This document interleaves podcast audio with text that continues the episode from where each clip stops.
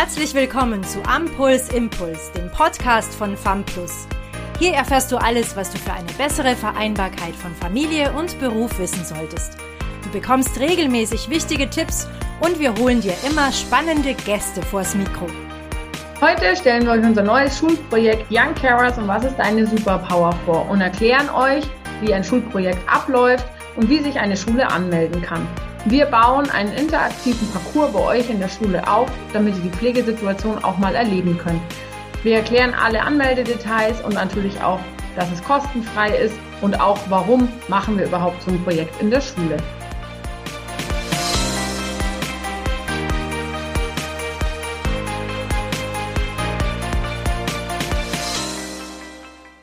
Mein Name ist Viktoria Eiden. Ich bin Pflegeberaterin bei FAMPLUS und sitze hier natürlich heute nicht alleine in der Vorstellung von unserem Schulprojekt, sondern begrüße hier Thies und Nachilla ganz herzlich bei mir. Thies, magst du dich gleich mal vorstellen? Mein Name ist Thies Lippelt. Ich bin Referatsleiter bei der Kaufmännischen Krankenkasse hier in Hannover und freue mich, diesen Podcast mitzugestalten.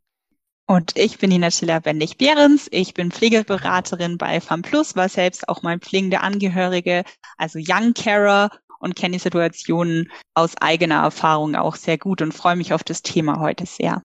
Ja, danke schön. Du hast es gerade angesprochen, Angela, du warst selber Young Carer. Was genau sind denn Young Carer überhaupt, Thies? Young Carer sind vor allem junge Pflegende, die ihre Eltern oder Geschwister oder andere Familienangehörige pflegen und dabei, das kann man schon sagen, auch ihre eigenen Bedürfnisse stark zurücknehmen, was die eigene Entwicklung auch einschränkt. Junge Pflegende zwischen ja, 10 bis 19 Jahre. Und wenn ich von Pflege spreche, dann meine ich nicht nur die klassische Grundpflege und das Waschen der Eltern, der Geschwister oder anderer Familienangehörigen, sondern ich meine Pflege ganzheitlich. Pflege beginnt schon beim Briefkastenlernen, beim Gassi gehen mit dem Hund oder bei der kleinen Einkaufstätigkeit, ja. Pflege muss nicht immer sein, ich wasche jemanden, ich reiche jemanden Essen an. Es kann natürlich Situationen geben, wo der ambulante Pflegedienst mithilft. Vormittags kommt die Krankenschwester, die Altenpflegerin oder die Pflegekraft, versorgt die Mutti, versorgt den Vati, legt vielleicht einen Hund Stoma, gibt die Medikamente und nachmittags muss dann die Tochter, muss der Sohn den Einkauf erledigen, Teile im Haushalt erledigen oder mit dem Hund Gassi gehen. Ja, absolut. Das ist echt eine große Herausforderung, was junge pflegende Angehörige da schon leisten in so einem jungen Alter. Also man kann eigentlich, glaube ich, gar nicht so genau sagen, wann Young Carers beginnt. Es gibt Kleinkinder oder eben bis zum Jugend junge Erwachsenenalter die Pflege übernehmen, also die auch auf ihre Geschwister aufpassen, die vielleicht auch so diese emotionale Stütze sind, dass sie der Mutter, dem Vater Mut zusprechen oder das Gefühl haben, dass sie stark sein müssen, dass sie Rücksicht nehmen müssen, den Pflegebedürftigen nicht zu sehr zur Last zu fallen, dass sie trösten und auch aufheitern. Also es sind viele Facetten, die da auf jeden Fall mit reinspielen und ja, deswegen ist es so wichtig, dass dieses Thema auch immer mehr in die Gesellschaft mit reingenommen wird. Du sprichst die Gesellschaft an. Es ist ein gesellschaftliches Thema, aber wie viele gibt es überhaupt? Also sind es denn so viele, dass man sich da wirklich damit intensiv beschäftigen sollte oder sind es Einzelfälle und schwere Schicksale? Nein, es sind nicht Einzelfälle und nicht einzelne Schicksale. Ich würde sagen, man bewegt sich allein in einem kleinen Kosmos. Man ist sehr eingeschränkt. Ja, man geht zur Schule, man muss die Schulaufgaben erledigen und ist dann zu Hause ich würde schon fast sagen, gebunden, hat wenig soziale Kontakte, aber du und man ist nicht alleine. Wenn man auf die KIFAM-Studie schaut, übernehmen in Deutschland etwa 480.000 Kinder und Jugendliche zwischen ja, 10 und 19 Jahren pflegerische Tätigkeiten in den Familien. Das ist eine wahnsinnig große Zahl und die Zahl wird nochmal deutlicher, wenn man es runterbricht. Ähm, das sind nämlich im Schnitt ein bis zwei Betroffene pro Schulklasse. Das ist eine Wahnsinnszahl ähm, eine Zahl, bei der man sagen kann, du oder die pflegenden Angehörigen oder die pflegenden Young Carers, ja, die sind nicht alleine. Absolut. Und vor allem sind es ja nicht nur körperlich Kranke, also dass man zum Beispiel sagt, ich kann nicht mehr laufen oder ich sitze im Rollstuhl, sondern auch psychisch Erkrankte oder Suchterkrankte. Also dieses Spektrum ist schon auch sehr weit zu fassen. Und ich glaube, dass die Dunkelziffer, wie du schon auch gesagt hast, extrem hoch in dem Bereich ist. Und ich denke, jeder, wenn er mal zurück an seine Schulzeit denkt, kennt auf jeden Fall jemand, der betroffen ist, wenn man die Definition zusieht, dass eben auch Suchterkrankte oder psychisch Erkrankte mit reinzählen. Ja, das ist wirklich eine wahnsinnig hohe Zahl. Das heißt, jeder einzelne von uns, der hier sitzt und zuhört, kennt auf jeden Fall jemanden, der betroffen ist. Wir alle waren mal in der Schule. Und deswegen ist natürlich auch das Schulprojekt ein guter Zielort tatsächlich, wenn wir sie ja da alle haben. Was sind denn die Herausforderungen eigentlich, die Young Carers dann mit sich tragen? Naja, also eine Herausforderung ist auf jeden Fall, dass man eine neue Rolle annimmt. Also man hat einen Rollenkonflikt. Die Mutter ist vielleicht oder der Vater ist nicht mehr in der Lage, die Rolle einzunehmen und ich als Kind, als Jugendlicher stehe dann für meine Eltern ein. In der Schule ist es oft der Fall, dass vielleicht die Eltern nicht zum Elternabend kommen können oder dass die Geschwisterkinder versorgt werden müssen, dass ein Schulbrot für die gestrichen werden muss. Also dass man als junger pflegender Angehöriger einfach schon an sehr, sehr viele Sachen denkt. Also, dass man dieses gesamtheitliche Denken hat. Also, meine Schwester, mein Bruder muss unbedingt was zu essen haben. Es muss eingekauft werden. Ich muss pünktlich in die Schule kommen. Ich muss parallel noch meine Hausaufgaben machen, vielleicht auch noch was lernen. Aber ich muss gleichzeitig auch schauen, dass es meinen Eltern gut geht und mich vielleicht noch um den Hund kümmern. Also es sind viele Aufgaben und viele Herausforderungen, die unter einen Hut zu bringen sind. Und das hat natürlich auch einige Folgen, wie zum Beispiel, es kann auch zu einem Burnout führen oder einfach eine Überlastung, zu Schulproblemen. Ja, Folgen für Kinder und Jugendliche gibt es viele. Natürlich, du hast schon angesprochen, eben, man muss pünktlich in die Schule kommen. Es ist äh, wahnsinnig anstrengend, belastend. Wie ist es mit der Freizeit für Kinder und Jugendliche? Ich meine, die haben ja eigentlich, wenn man jetzt davon ausgeht, dass alles normal läuft und alle gesund sind, dann sollte ein Kind in die Schule gehen, irgendwie seine Hausaufgaben machen und dann im Idealfall sich mit Freunden treffen, in den Sportverein gehen und Sachen machen, sich einfach entwickeln zu einem eigenständigen, erwachsenen Menschen irgendwann über die ganze Zeit. Diese ganzen Beeinträchtigungen, die ihr schon angesprochen habt, wie wirken sich die dann auch aufs Erwachsenwerden aus? Habt ihr da irgendwelche Erfahrungen, wie sich das auswirkt? Ja, also es ist wieder sehr komplex, viele Bereiche, die es betrifft, aber zum Beispiel Schule, eben, wenn man zu Hause sehr viele Aufgaben hat, wenn man zu Hause belastet ist und dann in der Schule vielleicht auch nicht so Rücksicht darauf genommen wird, dann kann es, kann es Folgen für ähm, den Schulabschluss haben. Einfach, dass man bei den Prüfungen nicht so gut ist oder ähnliches. Es kann natürlich auch dazu führen, dass man sich dann noch mehr bemüht.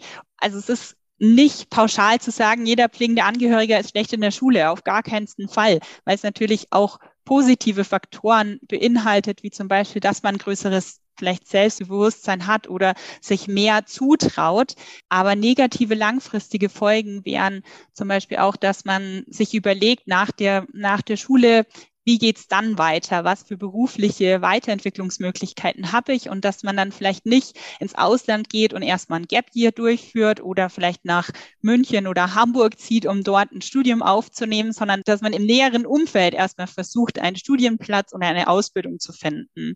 Dann kann es natürlich auch langfristige körperliche und seelische Folgen haben, dass man die Situation erstmal verarbeiten muss und natürlich auch eine Abhängigkeit oder dieses Gefühl, dass die ganze Familie von einem abhängig ist, dass man verantwortlich sein muss, dass man sich nicht komplett selbst entfalten darf. Ich möchte das nicht so negativ formulieren. Das hat natürlich auch immer positive Seiten, aber dieses Abgrenzen kann einfach extrem schwierig sein. Mhm, ja, genau. Positive Sachen hast du ja aber auch aufgeführt. Es kann natürlich, was einem später auch sehr zugutekommt, man wird viel eigenständiger dadurch natürlich. Man muss in der Lage sein, Entscheidungen zu treffen, Verantwortung zu übernehmen. Das sind auch Kompetenzen, die man vielleicht nicht immer erwirbt, sonst im, im Kinderalter. Super, vielen, vielen Dank für die ganzen Folgen. Das ist ja wirklich ein sehr komplexes Feld einfach auch, was wir dann auch versuchen mit dem Parcours abzudecken. Jetzt, wir werden ja unser Projekt in der Schule eben durchführen. Das wird so ein bisschen zweigeteilt sein mit einem Parcours und einem theoretischen Input. Den erklären wir auch nachher nochmal ganz genau, was in so einem Parcours alles drankommen kann. Aber natürlich stellt sich auch immer die Frage, wenn ich jetzt der Schulleiter bin oder der Lehrer, der zuhört, dass ich mir überlege, ja, warum sollte ich denn jetzt überhaupt an dem Projekt teilnehmen? Nutzt es meinen Schülern irgendwas? Können wir, was kann denn die Schule überhaupt so machen? Oft ist man sich ja gar nicht so bewusst, was für Handlungsmöglichkeiten denn alles da sind. Also was bringt es einer Schule, wenn sie jetzt sagt, okay, wir buchen jetzt bei FAM Plus das Schulprojekt und sind dabei? Es bringt vor allem Sensibilität, ja. Ähm, ich sagte vorhin ein bis zwei Schüler, Schülerinnen pro Klasse. Das ist erstmal in der einen Klasse vielleicht, ja, gar nicht so viel. Aber wenn wir das auf die Schule rechnen, ist das schon wieder ganz viel. Und ich bin der festen Überzeugung, dass dieses Projekt sensibilisiert, dass ähm, zu einem Lehrer wach werden, aber auch die MitschülerInnen einen gewissen Blick dafür bekommen, eine gewisse Rücksicht entwickeln können. Ja, also ich kann mir auch gut vorstellen, dass es schnell in die Richtung Mobbing geht. Ach, guck mal, der ist gar nicht beim Fußball dabei. Ach, die kommt ja nie raus. Ach, die kann ja nie mit uns auf den Spielplatz gehen. Guck mal, die macht gar nicht beim Theaterprojekt mit. Nee, kann sie gar nicht, weil sie Mutter oder Vater zu Hause versorgen muss. Und ich hoffe mir und bin der festen Überzeugung, dass, dass dieses wunderbare Schulprojekt hilft, Transparenz zu schaffen und Sensibilität zu schaffen. Verständnis, ja, dass man Verständnis schafft. Perfekt formuliert. Besser hätte ich es nicht sagen können, absolut. Ja, das ist einfach unser Ziel, dass Schüler und Lehrer merken, dass es keine exotische, oh, es ist so schlimm, dass, also es ist schlimm, aber es gibt Möglichkeiten, damit umzugehen und dass man vielleicht mal drüber spricht, dass man drüber spricht, meine Mutter ist krebserkrankt und dass ich als Lehrer dann auch weiß, wie ich mit der Situation umgehe. Ich hatte neulich ein Gespräch mit einer ehemaligen Young Carer und die hatte eben gesagt, dass sie in der Schule erzählt hat, dass ihre Mutter krebserkrankt ist und die Folge war, dass dann im Ethikunterricht gesagt wurde, hey, du, deine Mutter ist doch krebserkrankt, wie fühlst du dich denn? Und dass das nicht so sensibel ist, ich denke, das wissen wir alle. Ja, das wissen wir alle, dass so ein Beispiel natürlich total unsensibel ist, aber ja oft vielleicht auch aus der Unsicherheit entsteht. Also auch Erwachsene untereinander können ja oft nicht damit umgehen, wenn irgendwas äh, Tragisches im, im Freundes-, im bekannten Familienkreis passiert. Das heißt, man kann jetzt nicht pauschal erwarten, dass sowohl Mitschüler als auch Lehrer immer die, ja, auch, die haben einfach auch eigene Gefühle. Und wie du sagst, unser Plan ist oder unser Ziel ist, dass wir Raum für dieses Thema schaffen, dass man vielleicht auch so ein bisschen die Hürde abbaut ähm, oder die Angst davor abbaut, darüber zu sprechen, dass man die Möglichkeit schafft, wie kann man gut darüber sprechen, aber auch natürlich Denkanstöße. Was hat die Schule für Möglichkeiten, diese Situation, diese Belastung überhaupt mal wahrzunehmen und darauf zu reagieren? Die Schulziel muss natürlich trotzdem erreicht werden, aber es gibt ja verschiedene Wege, die zum Ziel führen. Und auch hier wollen wir einfach Denkanstöße geben, um da sich weiterzuentwickeln, auch als Schule, auch als Schüler. Und wir haben schon angesprochen, wir machen einen Parcours. Das heißt, wir haben uns überlegt, okay, was, was bleibt denn so im Gedächtnis? Was ist in zehn Jahren nach der Schule? Weiß ich noch, der Unterricht, der war super, da war ich dabei. Das ist in der Regel kein Frontalunterricht, sondern irgendwas, wo man was machen kann. Deswegen haben wir uns gesagt, wir, wir müssen auch was machen. Und ja, Natilla, wir haben lange darüber gebrütet, wie man diesen Parcours gestalten könnte. Und wir freuen uns schon sehr darauf, ihn umzusetzen und hoffen natürlich, dass er den Schülern und den Lehrern genauso gut gefällt wie uns. Magst du mal verraten, so ein paar Einblicke geben, was erwartet denn alle in so einem Parcours? Ja, ein paar Einblicke kann ich gerne geben. Alles erzähle ich leider nicht, weil es muss ja auch noch ein bisschen ein Überraschungsfaktor vorhanden sein. Also wir werden auf jeden Fall einen Parcours aufbauen. Wir werden einen Rollstuhl dabei haben und einfach auch nochmal so ein Gefühl zu haben, wie ist es denn, wenn jemand im Rollstuhl ist. Wir werden Joghurt oder was zu essen dabei haben und einen Löffel und vielleicht auch was, wo man seine Hände verbindet oder man eben Hilfe benötigt. Das heißt ähm, zum Beispiel Essen eingeben. Das war bei mir in der Ausbildung eine große Herausforderung. Am Anfang dachte ich mir, na ja, das ist ja nicht so schwierig, jemanden zu füttern, in Anführungszeichen. Und dann war ich selbst in der Situation mit verbundenen Händen und ich musste mich draufsetzen und dann durfte ein Schulkamerad mich füttern und ich habe gemerkt, hm, eigentlich mag ich das gar nicht so gerne und es fühlt sich echt nicht gut an. Und dann auch nochmal zu reflektieren, was löst es in mir aus? Ich als Pflegebedürftiger, wenn da jemand kommt und vielleicht noch mit dem Löffel duzi duzi, hm, Mund auf, ah, beispielsweise macht. Und auch, wie fühle ich mich als pflegender Angehöriger, wenn ich mir vorstelle, das ist jetzt meine Oma, meine Mama, jemanden, den ich kenne. Wie fühlt sich das denn an, wenn ich dem jetzt Essen eingeben muss und ja, das einfach zu reflektieren und zu sehen, was es in einem auslöst, das ist uns wichtig. Also das ist zum Beispiel ein ein Teil unseres Parcours ähm, oder so die typische Situation an der Kasse am Supermarkt. Die ältere Dame vor mir im Supermarkt versucht, ihre 20-Cent-Stücke aus dem Geldbeutel rauszuholen und man denkt sich, hm, ich habe jetzt eigentlich ganz dringend einen Termin und muss jetzt eigentlich schnell los. Und man merkt dann, wenn man selbst in der Situation ist, dass es vielleicht doch sich nicht so gut anfühlt, wenn jemand hinter dir steht und die ganze Zeit sagt, hey, jetzt beeil dich mal schneller, schneller, schneller. Ja, das sind unter anderem Teile unseres Parcours, die wir mit Ihnen, mit euch durchführen möchten. Ja, spannend. Also genau, nicht zu viel verraten, nicht alles verraten. Wir haben natürlich noch mehr. Wenn ich als Schule jetzt unser Projekt buchen möchte, dann kann ich mich an Natilla wenden. Wir haben bei uns auf der Homepage auch die Kontaktdaten oder einfach an info.fromplus.de. Dann landet man bei uns, beim Team für Young Carers, bei Natilla und bei mir, Victoria. Und wir vereinbaren einen Termin und besuchen die Schule und klären dann einfach, wie viele Klassen sind wie viel Platz haben wir, welche Zeit brauchen wir. Und ja, eine Frage stellt sich dann natürlich immer, was kostet das Ganze? Kosten tut es tatsächlich nichts. Das ist also für die Schule ein kostenfreies Angebot. Bezahlt werden muss es natürlich trotzdem.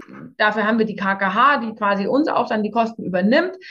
Warum macht die KKH das, Thies? Wir wollen, dass das Thema, das Thema Young Carers, die Young Carer ins Bewusstsein der Gesellschaft kommt und das Thema enttabuisiert wird. Wir oder ich nenne es liebevoll das Wespennest, ein Thema, was in der Gesellschaft noch nicht angekommen ist. Man, man tapert ein bisschen im Dunkeln, es ist nicht an der Oberfläche und wir als KGH wollen, dass das Thema Young Carers, dass die Young Carers nach oben geholt werden, dass sie gesehen werden, dass sie auch sehen, hey, ich bin nicht allein. Es gibt ganz, ganz viele Menschen, es gibt ganz viele junge Leute in meinem Alter, die genau das Gleiche erleben oder auch erleiden wie ich. Ja, super. Das ist wirklich großartig, dass ihr uns da auch unterstützt und wir eben gemeinsam dieses Projekt umsetzen können, weil ähm, auch wir von Farm Plus glauben, eben nur wenn das Thema auch ein Thema in der Gesellschaft wird, dann kann sich langfristig was verändern. Wenn einfach genug Instanzen viel Wissen bekommen, nur dann kann sich irgendwas bewegen, damit die Situation für alle einfacher gemacht wird oder die Zugangswege einfacher gemacht werden. Wir selber beraten täglich zum Thema Pflege und wissen, wie kompliziert es sein kann, um an Leistungen zu kommen. Und wenn man jetzt überlegt, das macht ein Zehnjähriger, dann ist die Situation nicht einfacher deswegen. Und nur wenn gesamtgesellschaftlich darüber nachgedacht wird oder das Bewusstsein geschaffen wird, dass es so viele junge pflegende Angehörige gibt, dann kann man auch was umsetzen. Das heißt, es ist leichte Sprache, Budgets werden einfacher gestaltet, alles, was sich auch Erwachsene wünschen. Aber es sind einfach noch mehr, die betroffen sind, als über die gesprochen wird. Wir als KKH haben das Thema erkannt und wir wollen, dass das Thema in der Gesellschaft platziert wird. Es ist uns nicht nur wichtig, dass wir die Young Carer erreichen, sondern wir wollen die Familie als Ganzes erreichen. Wir wollen auch die pflegebedürftige Mutti, den pflegebedürftigen Vater erreichen und da auch die Familien dahingehend beratend wissen, wo sie überall Hilfeangebote auch erhalten können. Ähm, und die Familien als Ganzes auch erfahren, hey, wir sind nicht allein. Denn es ist zu einem für den Young Carer eine hohe Belastung, eine enorme Belastung, die auf diesen Schultern, auf den Schultern auch, auch lastet. Aber für die, für die Eltern ist es ja mindestens eine genauso große Belastung. Das will ich an der Stelle auch nochmal erwähnen. Ja, es ist, glaube ich, eine ganzheitliche familiäre Belastung, wenn Young Carers im Spiel sind und junge Angehörige, junge Pflegende so viel kompensieren müssen. Ja, danke Thies für die tollen Ausführungen, wie die KKH auch einfach wirklich diese Ganzheitlichkeit sieht, was eben alles dahinter steckt. Ein Anliegen habe ich noch, das vor allem auch für die Schulen natürlich einfach wichtig ist. Hier geht es ja um Gesundheit und hier geht es auch um Daten natürlich und auch wir müssen uns um den Datenschutz kümmern. Oft kommt die Frage, wenn wir jetzt schon mit Schulen im Kontakt sind, welche Daten brauchen wir? Müssen die Kinder irgendwie ihre Personalien angeben? Müssen die Eltern einwilligen? Gibt es irgendwelche Gewinnspiele, mit denen Daten gesammelt werden? Das sind die Fragen, die uns bisher erreichen von den Schulen. Wir haben da schon viel darüber gesprochen und ich kann auch die äh, gute Entwarnung geben. Wir brauchen von der Schule tatsächlich oder von den Kindern keine Daten. Für uns reicht Grundschule Nord beispielsweise in der Stadt München, in der und der Straße und wir haben die Klasse 1a. Welches Kind in dieser Klasse 1a sitzt oder wie das Kind heißt, das ist tatsächlich egal. Wir machen auch keine Gewinnspiele. Wir sammeln keine Daten von den Kindern. Wir wollen, dass die Botschaft an die Schule kommt. Und deswegen haben wir gesagt, hier wollen wir einfach sauber arbeiten, damit auch möglichst viele Schulen mitmachen. Ja, und ja. wir sind vor allem auch deutschlandweit tätig. Also ja, wenn euch dieses Schulprojekt interessiert, dann zögert nicht, schreibt uns einfach eine kurze Mail an youngcarers@famplus.de und dann können wir gerne auch nochmal einen persönlichen, individuellen Beratungstermin vereinbaren. Ja, vielen Dank an euch beide, dass ihr dabei wart heute zu diesem wichtigen Thema. Wir hoffen, dass wir viele Schulen erreichen und dass die Botschaft deutlich wird. Und ja, ich würde mich von meiner Seite verabschieden und freue mich, wenn wir uns alle irgendwann bei einem Projekt sehen. Ja, auf jeden Fall. Vielen Dank fürs Zuhören und bis hoffentlich ganz bald. Auch von mir bis ganz bald und danke fürs Zuhören. Tschüss. Danke, dass du bei diesem Podcast dabei warst. Wenn du weiter am Puls bleiben möchtest, schau auch gerne mal auf unserer Homepage vorbei www.famplus.de. Wir freuen uns, dich in der nächsten Folge wieder begrüßen zu dürfen. Bis dahin wünschen wir dir alles Gute.